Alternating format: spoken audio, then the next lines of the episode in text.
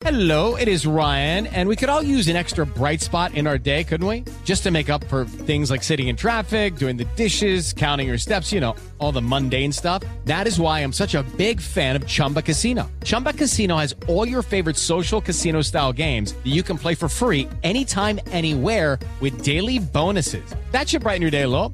Actually, a lot. So sign up now at chumbacasino.com. That's chumbacasino.com. No purchase necessary. BGW. Void were prohibited by law. See terms and conditions. 18 plus. Ciudadanos informados, informando. Este es el podcast de Iñaki Manero, 88.9 Noticias. Información que sirve. Tráfico y clima cada 15 minutos. Este próximo 28 de febrero se conmemora, porque no se celebra, no se celebra ningún, nada que sea enfermedad se celebra, se conmemora el Día Mundial de las Enfermedades Raras. Son enfermedades que por su poca prevalencia, porque solamente le, le da, eh, es una lotería genética en algunas ocasiones, a pocos seres humanos, pues no está en el radar de las políticas públicas de salud y es una auténtica injusticia. Entonces, no hay presupuesto, no hay investigación. Eh, algunas empresas, pues desde luego, como son poquitas las personas que, que viven con estas enfermedades, pues no vale la pena gastar tanto dinero y tanto esfuerzo para, para poder desarrollar terapias que curen. Hay, hay, otras farmacéuticas que sí, que sí se dedican y que sí están preocupadas por la salud, aunque sea de una sola persona que la padezca, pero son, por ejemplo, insensibilidad congénita al dolor. Estaba, estaba viendo un listado, la progeria, que es terrible, la progeria es eh, niños que nacen viejos, o, más bien que, que se hacen viejos muy rápidos eh, no superan los 15 años de vida. Los 15 años ya, pues parecen personas de 80, 90 años. Eh, esclerosis lateral amiotrófica, que de no haber sido porque la padeció una de las mentes más brillantes en este mundo, que es Stephen Hawking, pues, la gente no se había dado cuenta. O uno de los más grandes beisbolistas, ¿no? que era Lou Gehrig. Las líneas de Blaschko, que son manchas cutáneas, se manifiestan en varios casos. En fin, son las enfermedades raras. Y para platicar acerca de estas enfermedades raras y qué se puede hacer, y cómo podemos identificar y cómo podemos también eh, sensibilizar a la sociedad de que hay gente que las padece, hay familias que tienen una persona con este tipo de enfermedades. Vamos a platicar y le agradecemos que nos tome la llamada en 88.9 Noticias con la doctora Daniela Morales, neuróloga y especialista en enfermedades genéticas por la Universidad Nacional Autónoma de México. Doctora, gracias por tomar la llamada. Muy buenas tardes. Buenas tardes, Iñaki. Gracias por el espacio. Al contrario, eh, ¿cuál podría ser la definición de una enfermedad rara, doctora? Una enfermedad rara, como bien señalaste, es de baja prevalencia. Se dice que la padecen 5 de cada 10 mil habitantes. Ese es el promedio en general, aunque hay unas enfermedades que son mucho más raras. La pueden padecer uno de cada 162 mil niños varones, por ejemplo, pero en promedio 5 de cada 10 mil. ¿Se les puede considerar como una lotería genética? Eh, sí, eh, justo el, el 80% de estas enfermedades son genéticas, aunque el 20% no son de causa genética. Algunas se dan después de un trasplante o después de una infección, pero sí, el 80% son genéticas. Esto es muy importante. Entonces puede ser también de origen viral o bacteriano, pero es, siguen siendo enfermedades raras. Ajá. Exactamente. Y, y de nuevo es muy importante ver la historia familiar que se tiene para, eh, una vez que se sospecha de, una de, estas enfermedades de baja prevalencia, ver si hay otros afectados en la familia y eso también nos puede dar una pauta. Esta, esta enfer estas enfermedades como la que les daban antiguamente a los reyes, eh, que se casaban entre primos y entre hermanos y que, y que de repente pensaban que cuando nacía un niño con este tipo de enfermedades, pues era un castigo divino.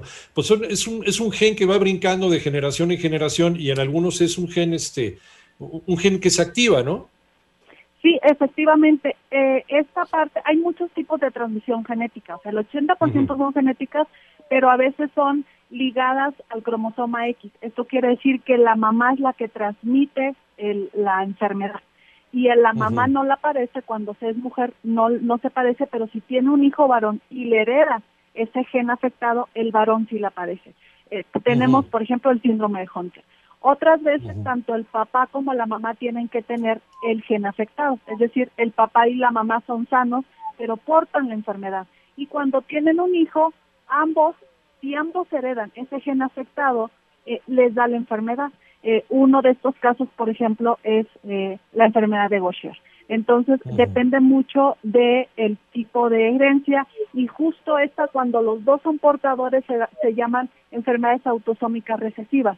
Ambos tienen que ser portadores y obviamente, si se es de la misma familia, hay más probabilidad que ambos padres tengan este gen afectado y tengan un hijo afectado. Por eso es que hay enfermedades que se dan más en grupos cerrados, digamos.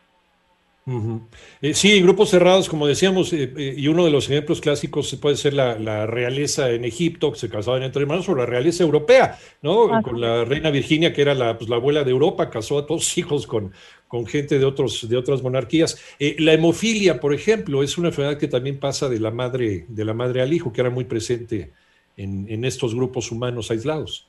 Exactamente, la hemofilia y esa es una de las de las que se habla mucho es una enfermedad también muy estudiada porque afortunadamente hay tratamientos no para estas enfermedades que ese es otro punto importante. Nos da y qué hacemos después de que nos da eh, hay hay tratamiento pero como son muchísimas de las enfermedades son siete mil y solo el 5% tiene tratamiento. Entonces hay unas que se han estudiado más y se conoce más y sabemos más de la evolución justo porque tenemos opciones terapéuticas de estas, ¿cuántas pueden considerarse como, como, como un riesgo para la vida de la persona que, que, la vive? Eh, la gran mayoría. Eh, de las enfermedades raras, el 50% inician en la infancia. Y de estos niños, el 30% no viven más allá de 5 años. Se dice que de las enfermedades raras, otro tercio tiene una esperanza de vida normal y un tercio una esperanza de vida reducida pero ya eh, decir que el 3% sin tratamiento no vive más, más allá de 5 años es algo importante. Eh, hay algunos, hay algunas personas y algunas farmacéuticas que hacen esfuerzos también por, por encontrar la cura o, un tratamiento para estas enfermedades, pero, pero de repente nos pasa desapercibido, ¿no? Tanto a la comunidad eh, médica como también a la, al, hombre de la calle, ¿no? Finalmente, como son, como es poca prevalencia, eh, el único drama se encuentra en la casa de la persona que lo padece, porque finalmente cuando pides ayuda, hay gente que lleva a, esta persona que padece la enfermedad a algún hospital, y hay médicos que en la vida han escuchado hablar de ella, ni siquiera saben cómo enfrentarlo ni por dónde entrarle a esta enfermedad. Sí, efectivamente, estas enfermedades es uno de estos casos en, en los que todos tenemos que participar. Eh, una, lo primero es hacer el diagnóstico temprano, ¿no? Si hacemos un diagnóstico temprano, prevenimos complicaciones. ¿Y cómo hacemos eso? Si la comunidad médica eh, tiene conocimiento. Entonces, tenemos que hacer mucha conciencia sobre la enfermedad en la comunidad médica. Dos, eh, las organizaciones de pacientes también trabajan porque cuando eh, una pareja tiene un hijo con una enfermedad rara, a veces no sabe qué hacer, no sabe por dónde empezar. Entonces, las organizaciones de pacientes también ayudan y orientan a los pacientes a, hacer, eh, hacer un camino más fácil, digamos, para tener tratamiento. Eh, también es donde eh, entran los decisores en salud, porque ellos pueden dar más acceso a nuevas terapias y la industria farmacéutica es obviamente al desarrollar más terapias, ¿no? a invertir más en estas enfermedades y descubrir más tratamientos para nuevas enfermedades y las que ya tienen que tengan eh, más ventajas para los pacientes.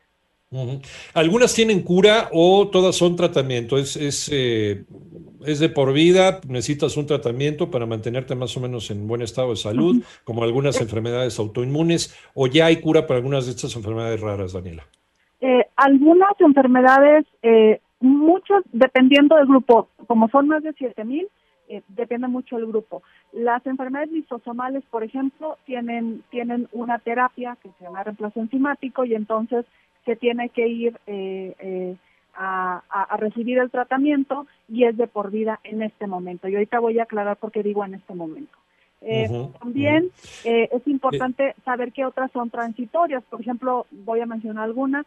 El hipoparatiroidismo se considera una enfermedad eh, rara por la prevalencia, pero a veces puede dar después de una cirugía y es transitoria, dura seis meses y se mejora el paciente. Entonces, depende mucho de qué enfermedad estemos hablando. ¿Por qué digo ahorita son de por vida? Porque creo que el futuro y a lo que aspiramos como, como comunidad médica y como como la parte de hacer investigación también es a la terapia génica, es decir, si muchas de estas enfermedades el problema reside en el gen, lo que queremos hacer es hacer funcionar bien al gen y que produzca las sustancias que nos hacen falta. Entonces, quizá el futuro es la terapia génica, pero sí, muchas de estas terapias son de por vida. Doctora, y nos queda un minutito, pero ¿nos podría regalar alguna liga para conocer más? Los amigos están en este momento en casa, que les dé la curiosidad y saber, a lo mejor encontramos a alguien que vive cerca de nosotros o incluso dentro de casa que tenga estos síntomas que pudiera ser una de estas enfermedades a la cual nadie le ha atinado porque pues, hay muy pocos médicos que la saben diagnosticar. ¿Alguna liga que nos regales, doctora? Eh, hay algunas eh, ligas de, de asociaciones de pacientes, también pueden entrar a www.taqueda.com, hay alguna información ahí sobre las enfermedades raras y es importante que sepan que si hay alguna sospecha de que un familiar eh, tiene alguna enfermedad rara, pueden acudir con un genetista. Eso es importante o con un pediatra también. Genetista, creo que también por ahí, ahí van las investigaciones en la terapia génica. Muchas gracias, doctora Daniela Morales, neuróloga y especialista en enfermedades genéticas por la Universidad Nacional Autónoma de México. Te agradecemos muchísimo esta charla muy ilustrativa. Gracias, Daniela. Gracias, Iñaki. Buena tarde.